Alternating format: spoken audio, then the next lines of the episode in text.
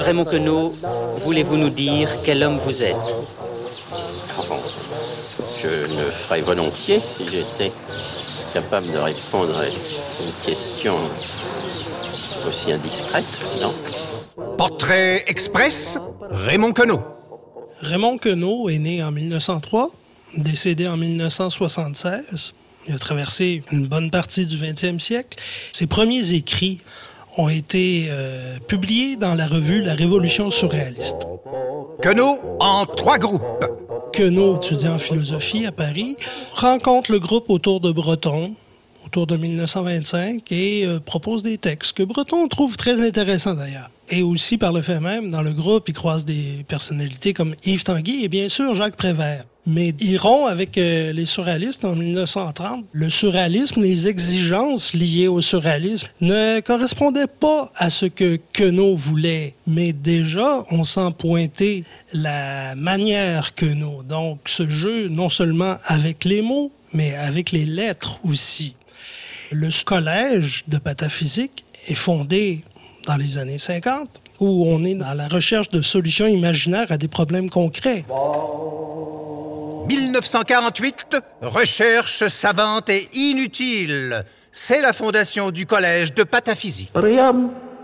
Et bien évidemment, Raymond Queneau en fait partie. Il va croiser des figures comme Boris Vian, et il va avoir Ionesco et d'autres noms comme ça de grands intellectuels. Et il participe vraiment activement au collège de pataphysique jusqu'à sa mort en 76, ce qui va amener à la création de l'ouvroir des littératures potentielles, donc mieux connu sous euh, son acronyme LULIPO. C'est euh, donc un groupe d'exploration d'écriture basé d'abord et avant tout sur la contrainte. Ce n'est pas un mouvement, ce n'est pas un séminaire, ce n'est pas de la littérature aléatoire, c'est LULIPO. Un roman célèbre issu de l'Oulipo, c'est bien sûr la disparition de Georges Perec.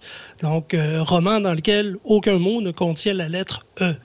L'Oulipo cherche des, des, nouvelles façons d'écrire par des procédés scientifiques très rigoureux, mais reste que le mystère de la poésie apparaît toujours à travers ces contraintes-là. Queneau et les mathématiques. Queneau était un grand amateur de mathématiques. Il aimait beaucoup les mathématiques, il aimait beaucoup les contraintes, il aimait beaucoup les systèmes et comment les déjouer. Voici deux bobines de fil. Je les jette par la fenêtre. J'ai fait une soustraction.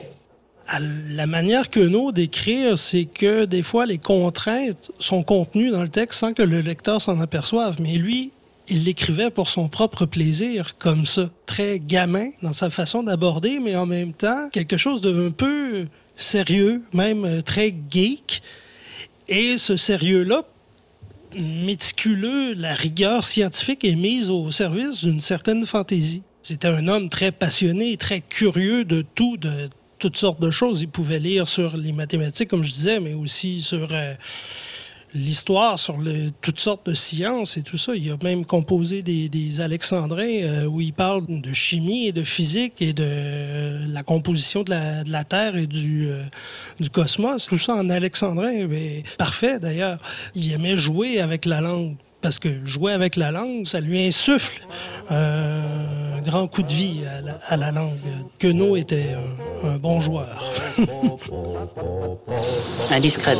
Oui, non, c'est pas indiscret de dire ce qu'on est, surtout quand on ne le sait pas. C'était Portrait Express par le poète de Québec Christian Girard sur une musique improvisée de Luc Étienne, membre de l'Oulipo.